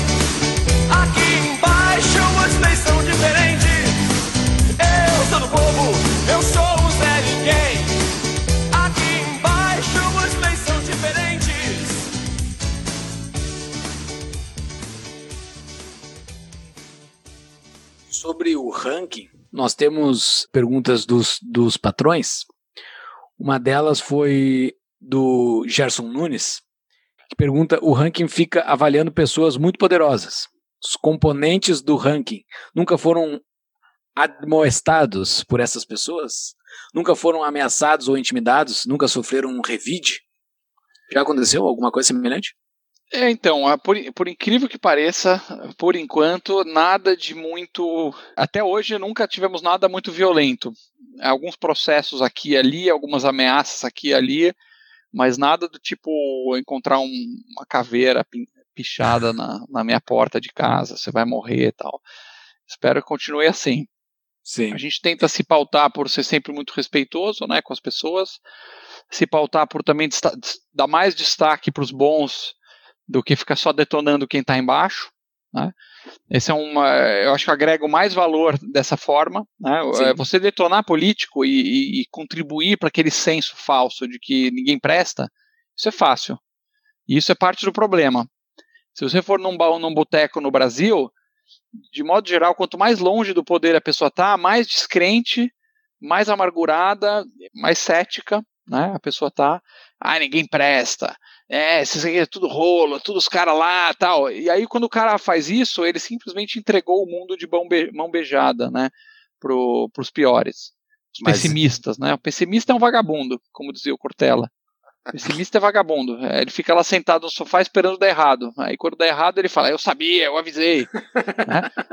é, alguns poucos heróis na trincheira lá, na trincheira defendendo, e o cara do não, não, você vai perder a guerra. tal. E aí quando você perde, porque ninguém vai te ajudar, então é. Deixa eu fazer o advogado do diabo em relação a essa questão do cético. tipo, não é bom que as pessoas tenham ceticismo com a política, que elas queiram, queiram evitar o Estado e que elas julguem justamente que o Estado é essa coisa ruim que não ajuda em nada? Eu acho que é bom ah, quer dizer, cada um tem, tem várias correntes, né? De, eh, não estou dando a verdade, eu tenho uma visão de Estado, talvez está 70% próxima da de vocês, talvez está menos próxima de outros. Uma coisa você não, fala 95, assim, que eu gostaria... 95. Ele está é, vamos, vamos, é libertário. É que, é que, eu não falei os contrapontos aqui. Eu tenho. Vai lá, vai lá. É, eu, eu, sou a favor de imposto sobre herança, por exemplo. Puxa, meu Deus. É. É que eu tô deixando pra. Antes, senão eu sou expulso do, sou expulso do podcast antes de começar. Mas assim, uma coisa você fala o seguinte: é, eu sou cético em relação ao Estado e eu tenho uma visão de Estado em que ele vai se retraindo da, da vida das pessoas e ele fica mínimo. Isso é um assunto. O outro assunto é você falar o seguinte: eu sou cético em relação a todo e qualquer político e ainda que tenha uma parte que queira isso, que, quer dizer, ainda que tenha uma parte que vai ativamente demolir o Estado do jeito como eu quero, eu vou falar, não presta esse cara. Eu não quero ninguém lá no Congresso. Eu não vou votar em ninguém, eu vou votar em branco, são todos bandidos. E aí essa minoria que quer demolir o Estado do jeito que você quer, você não vai dar apoio para esse cara. Né? É, só existe um caminho para mudar as coisas, é através da política. Ou você, ou, você, ou você muda através da política, ou você vai embora do Brasil, vai morar em outro lugar. Ou você se mata, cara, porque não tem outro caminho. É, no bar reclamando não vai mudar nada, você vai simplesmente entregar o mundo para os estatistas. Né? Então, esse que é o meu ponto. Eu, eu, não tenho nenhum problema com a pessoa que fala, ó, eu, não, eu, quero que o Estado diminua tanto até o ponto que ele vai sumir. Né? O, o digamos, o ANCAP, o objetivista, é, que, que quer só, por exemplo, segurança e, e, e corte e tal. Não tem nenhum problema com esse cara, mas ele fala, quem vai implementar isso? Bom, então esse cara vai ter que votar em pessoas, vai ter que usar um instrumento do Estado para demolir o Estado. O cara que fica sentado no bar, para mim, é um, é um hipócrita, é um pessimista, é um vagabundo. Né? É, eu entendo, eu entendo esse teu ponto. Eu, eu acredito sim em fazer, eu acredito, acredito em me envolver tem variadas maneiras, né? E, e, tu pode ser cético com a política, te envolver com a educação e tal, e tentar trazer essa questão liberal para quem não conhece, enfim, a, abrir a cabeça. É isso, é a, o drama das pessoas que não se envolvem com política, que não gostam de política, é serem governadas por aquelas que gostam. Né? É. Então, eu não lembro de quem é essa frase e tal, mas é comum e é, e é a mais pura verdade. A não ser que tu vai fazer uma revolução armada, né, que não, eu pelo menos não defendo, tem uma maneira de reformar o país, é alguém se envolvendo com a política. Mas desse pessoal. Ou educação, tu... como você falou, né, Paulo? Educação, Porque perfeito. a corrente ela tem vários pedaços. Ela começa na filosofia, aí ela vai para a educação, da educação vai para as instituições, e daí a política é o último elo. Você pode falar, eu não quero mexer com política, mas quero mexer com educação. Ok. Mas não vai dizer que a política é inútil, que não serve para nada e que você não vai poder ter, que ela, que ela não vai ser uma moeda importante, né?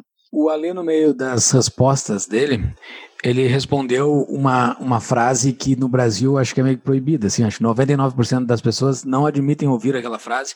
É tu falar, eu sou rico. Isso é uma quebra de paradigma no Brasil, ao meu ver, que deveria ser deveria ser revista bastante, assim, deveria ser batida muito. As pessoas conseguir trabalhar bem com essa situação de que algumas pessoas são ricas. E essas pessoas estão gerando valor para a sociedade, estão gerando empregos, estão fazendo um monte de coisa. Como outras também estão fazendo. Tu sempre fala disso de uma forma tranquila, que nem tu falou aqui conosco, dentro do teu meio, isso é normal dentro da tua empresa, assim, tu te portar, tu dizer isso, porque eu vejo, assim, as pessoas ricas que eu, com, que eu convivo, elas nunca falam, nunca falam, tem que ficar quieto porque, ah, eu tenho uma casinha lá no campo, o cara tem uma mansão, eu tenho uma casinha, ah, eu tenho um barquinho, tenho, sabe, tudo tem que botar lá no pequenininho porque senão ofende. Como é que tu lida com isso?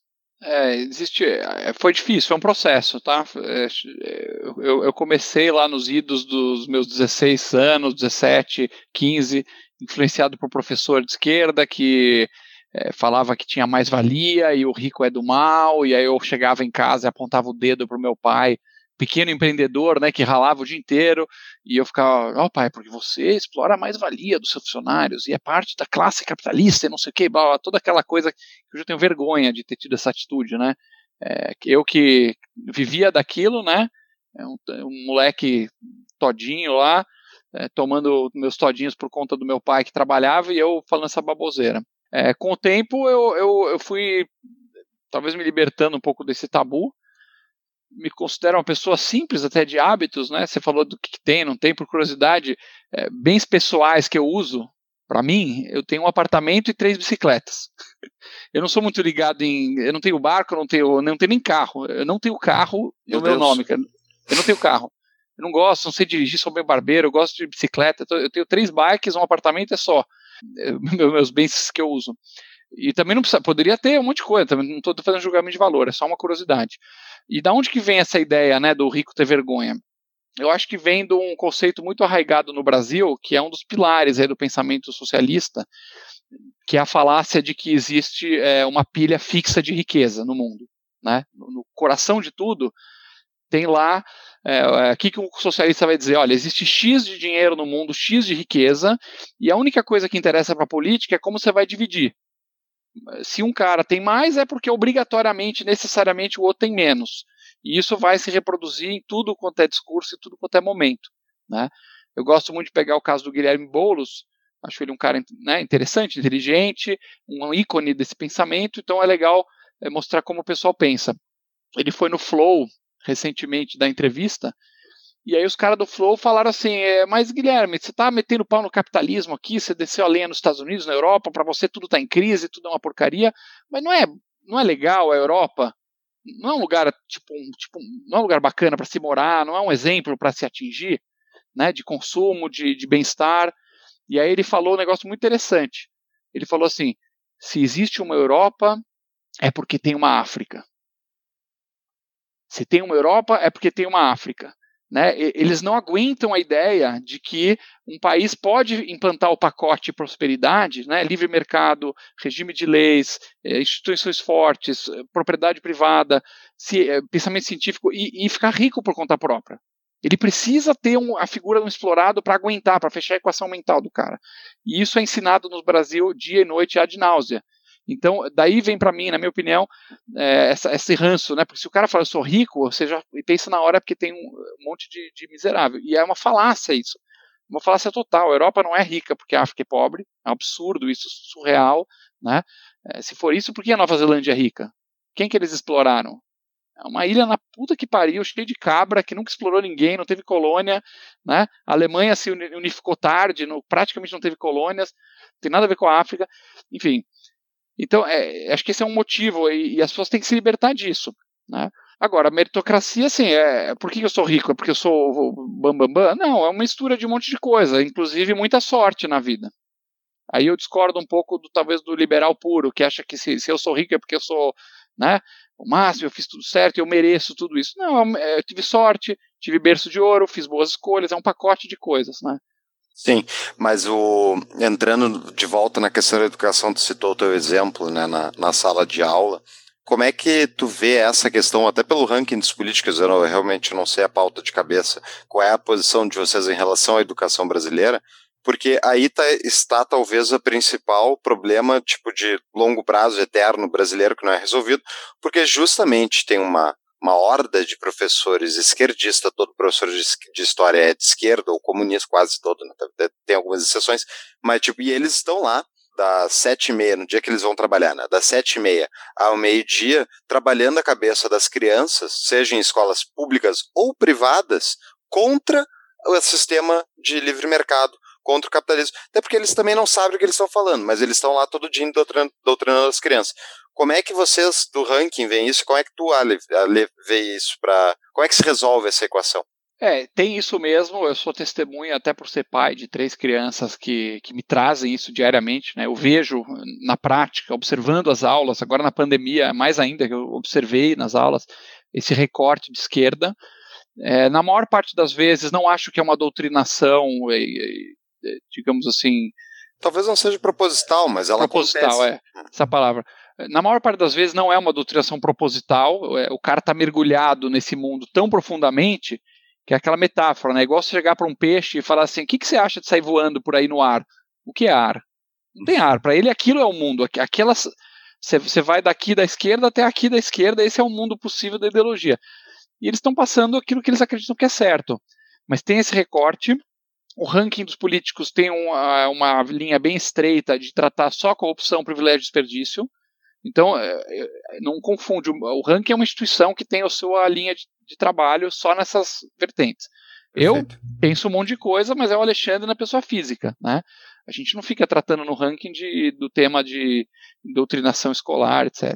Mas tem muitos casos, né? Semana passada, por exemplo, ou retrasada, na escola do meu filho, teve aquele caso do Carrefour, né? Que um rapaz negro foi assassinado, foi uma grande tragédia, foi um crime né, cometido contra ele, e a escola praticamente parou para tratar de racismo. Né? Então a, a, professora de, de português parou a aula, ficou uma hora falando só daquele caso, parou a aula de português. No dia seguinte pararam todas as aulas da manhã, todos os professores se juntaram para falar do racismo. Aí tem menina chorando de culpa branca, né? Não, eu tenho muita culpa que eu sou branca, ou não sei o quê. E, e fizeram assim um, escarcel em cima da questão do racismo. Passa dois dias, um policial branco é assassinado numa loja no Rio por um assaltante negro. O cara toma um tiro na cabeça, deixa a filhinho órfão, esposa é, viúva, e não tem um ai, não tem um pio sobre, sobre essa pessoa. Essa pessoa é uma não pessoa é, nesse recorte ideológico. Né? Se você não tiver lá a serviço de, de certos grupinhos de bandeira, você é uma não pessoa.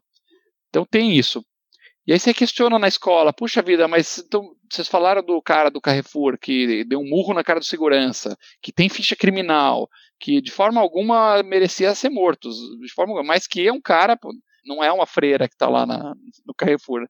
Não é, que, não é que o segurança do Carrefour sai matando pessoas, pela, catando o cara pela, né, pelos corredores para matar pessoas. E esse cara, assim, separa a escola, faz o escarcel. E o professor e o, e o policial que está fazendo seu trabalho, esse é, ninguém tem, não tem direito a um pio, né?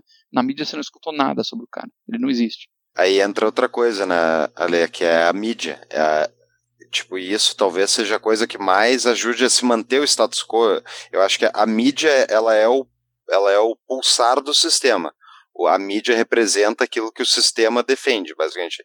E como é que tu vê isso, dessa relação? Porque tu está acompanhando pelo ranking dos políticos, vocês certamente já tiveram, muitas vezes foram chamados na mídia. Como é que a mídia trata, por exemplo, o projeto de vocês? Que eu nem, não, pelas próprias bandeiras, vocês não estão dizendo que vocês são um projeto liberal, vocês estão dizendo que vocês querem melhorar o sistema institucional, o que é, todo mundo sabe que é necessário. Como é que a mídia trata o ranking dos políticos, por exemplo? É, a gente é um projeto que tem como objetivo reduzir corrupção, privilégio e desperdício através de avaliação objetiva de parlamentar. Ponto final, é isso. Mas é muito difícil ter visibilidade. Na mídia mainstream, os caras vão lá, olham quem está em primeiro, veem que muito liberal está tá bem ranqueado, eles já, já não dão atenção. Né? Infelizmente, essa, a, a, gente tem o surgimento das novas mídias, né? Na internet, é, tem grandes influenciadores, podcasts. Então, muitas vezes, é, juntando um pouco a questão anterior, eu vejo muitos alunos pesquisando e se vacinando de certa forma. Né? Moleque de 12, 13 anos que fala: É, meu professor esquerdinha ficou fazendo aquela lavagem cerebral de sempre, mas eu vi lá no MBL os fatos reais, eu vi lá no Rodrigo Constantino, eu vi lá em diferentes caras que estão falando sobre, sobre o assunto, né, no Ideias Radicais. Então a, a internet é muito positiva nesse sentido, de quebrar essas bolhas. Sim, exatamente. É, se, é, se tem uma esperança política no futuro, ela está alicerçada. Um dos alicerces é a internet, com toda certeza, né? Sem a internet não tem como, uma, como ter, não existiria o ranking dos políticos, né? Não, não é. teria como. Se não conseguiriam espalhar, nem a gente conseguiria espalhar a nossa palavra também.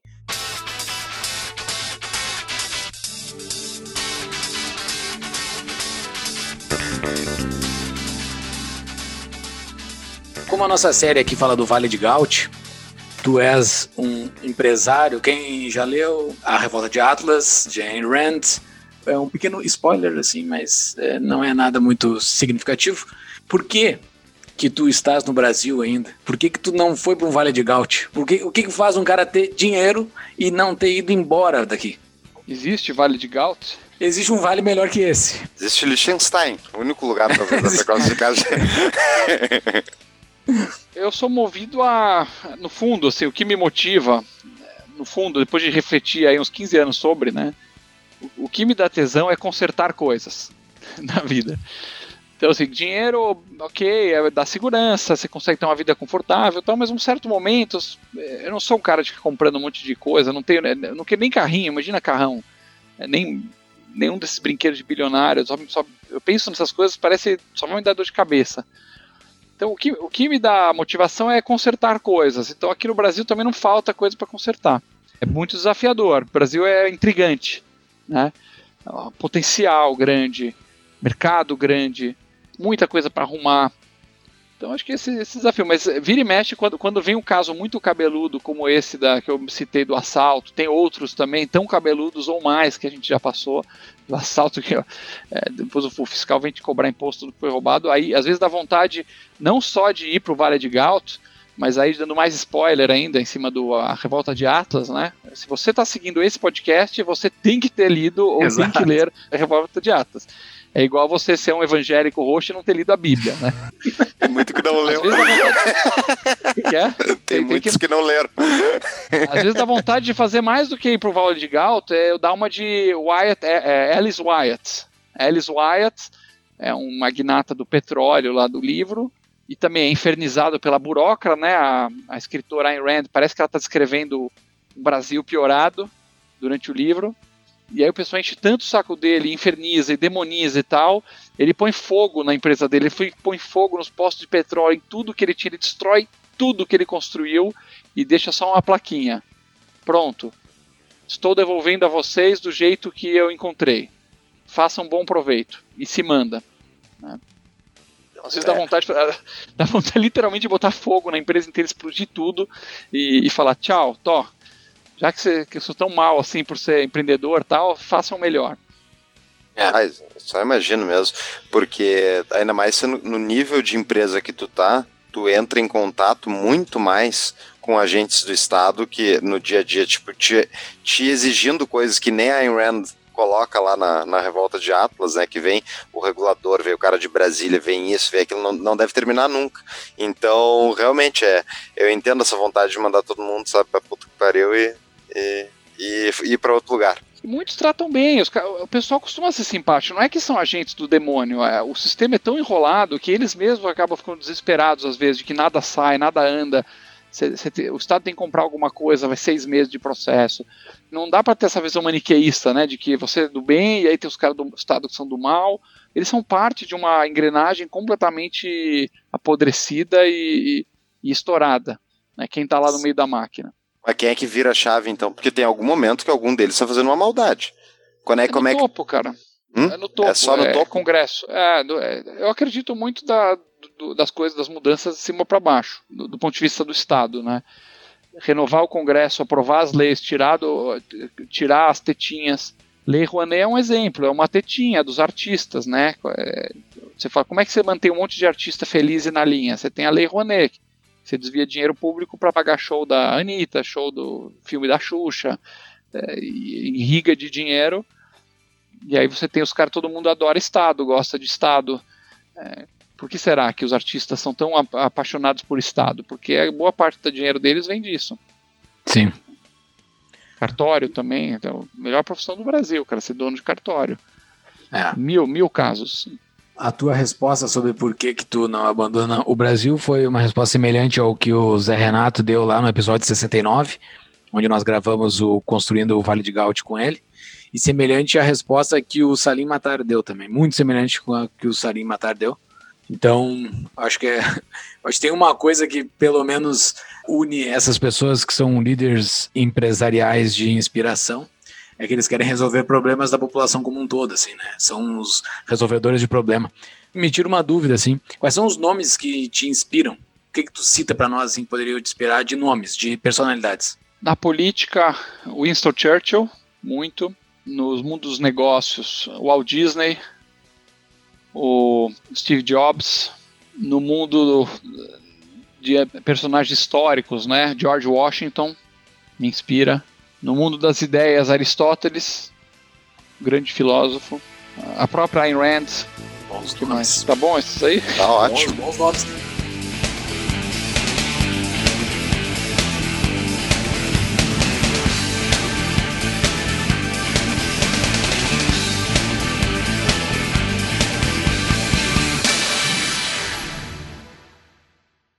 E, e o que, que tu tem de dica de livro? Chaves, como dizia meu velho avô, se quiser chegar a ser alguém, devore os livros. Quê? Que devore os livros. Tá aqui, ó, pessoal. Aqui tem várias, ali. aqui tem É, várias dicas de livro. Cara, de negócios, é, um dos top que eu li foi o Ben Horowitz, O Lado Difícil das Coisas Difíceis, para empreendedorismo. O nome me pegou bastante, assim, gostei desse nome. É. Nunca tinha escutado falar nesse livro. Ah, é maravilhoso. A, a coisa o lado difícil das coisas, a coisa difícil das coisas difíceis, alguma coisa assim. Eu li em inglês. The Hard Thing About Hard Things. Ok, vou, vai estar no show notes tudo, vai falando que eu tô anotando. A própria Revolta de Atlas, é, não, não tem como perder. Gosto do Michael Sandel, professor de direito da, de Harvard. Gosto do Robert Kaplan, de Harvard também. O que perguntar ao espelho sobre lider- liderança. De romance, Crime e Castigo, Dostoiévski. Deixa eu olhar aqui. Tá ótimo, Escolhi. não, tem, nem Não, te tá preocupa, ótimo, não precisa tá dar todos, é o pessoal tem, eles, vão- eles já tem que ler o dos outros episódios também, tá? Esse é legal aqui. Ju- Justiça. Tem até um novinho aqui, tem um que eu li, Ó. esse aqui eu. A, a trilogia do Sapiens é imperdível, né? Acho que todo mundo já acompanhou. Muito bem, não, tem ótimas dicas não, aí. tá Eu- ótimo. No meu Instagram pessoal, eu dou bastante dica de livro e resenha também. Se tiver com preguiça de ler, eu, dou- eu faço umas resenhas Vou no Ale colocar, Ostroviec. vou colocar no, no show notes também, ah, tu, teu Instagram. Tu falou aí que tem bastante livros aí atrás, né? Então, qual é a importância da leitura para ti como desenvolvimento de líder? Ah, é tudo. É, é, eu acho que assim, você quer formar uma grande mente, você fique longe de redes sociais o máximo possível, longe de seriados, longe de TV, longe de notícias, ser polêmico. Quanto mais longe a pessoa ficar das notícias instantâneas, melhor. Fuja igual o diabo da cruz de notícias. É veneno para sua mente, na minha opinião. Muito perto de duas coisas: matemática e livros. Uma grande mente é formada de matemática e livros, matemática e livros. Não tem como a pessoa não ficar uma grande mente, grande capacidade, se, não, se ela lê tudo que tiver pela frente, de tudo quanto é assunto, astronomia, história, filosofia política, e romances, e negócios. Quando você lê, você, você cria repertório, você cria lógica, você cria capacidade de escrever, também de articular. E a matemática é fundamental. Uma pena que no Brasil é, boa parte da população é analfabeto matemático. Né? Analfabeto. De, de gente mais humilde, que é pra se esperar, né? Porque não teve acesso e tal, até pessoas bem sênior, analfabetos matemáticos, não sabem fazer conta, conta básica. Um gráfico É, simples, é. a pessoa não sabe fazer a interpretação do gráfico simples, assim, de dois eixos, não consegue fazer. de gráfico, erra, erra no milhão. Ah, quantas geladeiras são vendidas no Brasil? O cara, ah, é- ah, no Brasil deve ter 20 mil pessoas, né? Então. 20 mil pessoas- Não, cara, não tem 20 mil pessoas, cara. Você, você errou no milhão, então você- Faz umas contas e. Tu falou da matemática, mas nem a leitura e nem na elite a leitura é algo muito valorizado, né? Nós não temos uma elite grande coisa, viu, no Brasil, no, no geral, que afinal, no fundo, é a elite que tem que dar o tom, né, de um país. Puxa, você vai, você vai cobrar de um sujeito que está lá no, lutando para sobreviver no interior do Nordeste para ter comida em casa, vai cobrar dele grandes transformações é, políticas. A elite tinha que dar o tom. Exato. Nossa elite não é grande coisa. Perfeito. Mas estamos construindo o Vale de Gaut, aos poucos estamos construindo essa elite pensante, porque assim, botando numa perspectiva, num gráfico, plotando assim, cartesianamente, de 2012 para cá o Brasil melhorou, assim, sabe? É, as ideias têm mais pessoas dedicadas a fazer coisas melhores, eu acredito. Talvez os números em si, ainda no curto prazo, estejam muito ruins, mas tem mais gente boa, tem mais gente preparada, tem. Acho que com o tempo a gente está melhorando. É, tem que lutar a guerra das ideias. É, o PIB, essas coisas não foi grande coisa. A gente foi um dos piores do mundo Exato. na última década e estamos nos piores nos últimos 40 anos. Então, assim, desde a Constituição de 88, Exato. aquela maravilha, né, nós conseguimos crescer menos que praticamente todo mundo, exceto a Argentina, Venezuela e um ou outro país em guerra lá na África destruído. Fora esses lanternas, a gente é o pior. Em 40 anos. É, mas a formação de mente, assim, eu acredito que tem, que tem melhorado bastante, assim, a, a, o, o mundo das ideias e tudo mais. É, a gente vê pelo tapa aqui mesmo, tem bastante gente nova nos procurando, tem bastante gente que a gente alcança que jamais tinha conseguido alcançar de uma outra forma. Acho que o futuro é promissor das pessoas, assim, tem bastante boas mentes surgindo. Bem, estamos plantando aí o futuro. Ale, muito obrigado. Está certamente plantando futuro, tanto profissionalmente como o Ranking dos Políticos, que é uma instituição bem séria e tem ajudado com certeza. Eu sou um gradualista para horror, talvez, de muitos ouvintes, tá? mas eu, eu, defendo que a gente tem que fazer mudanças institucionais, que tem que fazer o jogo da política. Eu, pessoalmente, não quero fazer, mas eu apoio aqueles que fazem. E, é, pô, tem que ter muita coragem de tu ser candidato e ser eleito dentro é. de um, uma pauta liberal, é tipo, é tu contra todos os outros. Então Exato. a gente, eu e o Júlio, temos amigos que estão nessa luta e é muita, tem muita admiração por isso. Mas tem um papel talvez muito importante disso de fazer o controle de qualidade externo, né, desses políticos. Eu acho que isso que o ranking dos políticos faz, né, porque convenhamos, o concorrente de vocês é aquele Congresso em Foco, que sempre dá o prêmio para o melhor solista da casa, né? É, geralmente é isso. Então, e é o que é o que a mídia mais gosta, né? A mídia é, sempre é, cita o Congresso sempre em Foco. Sempre cita o Congresso em Foco. É, então... E o critério é surreal, se for pensar, né? Porque um jornalista é aquela pessoa que tem que olhar os fatos imparcialmente e relatar para que as pessoas tirem suas próprias conclusões. Hoje em dia é o contrário, a mídia te, te alimenta as conclusões e depois sai correndo atrás de um fato ou outro que corrobore. E o Congresso em Foco é um concurso de beleza. De, de, ele pergunta um deputado qual é, parlamentar você prefere. Como prefere? Com base no quê? E o que, que um jornalista tem que ficar preferindo um ou outro? E invariavelmente o psolista ganha. Né? E desses tudo bem, aí é o Congresso em Foco. Agora o ranking o cara cobra aí um. né? Acaba divulgando menos. Sim. Muito bem. Muito bem. Grande episódio. Muito obrigado, ele é sensacional. Considerações finais? Tranquilo. Obrigado, Paulo e Júlio, pela, por abrir a casa aí. Obrigado a todo mundo que aguentou minha voz até agora. Pessoal, sigam o Ale lá no Instagram, vai estar no nosso show notes. E Ale, muito obrigado por esse papo, valeu e até uma próxima. Valeu. Nice.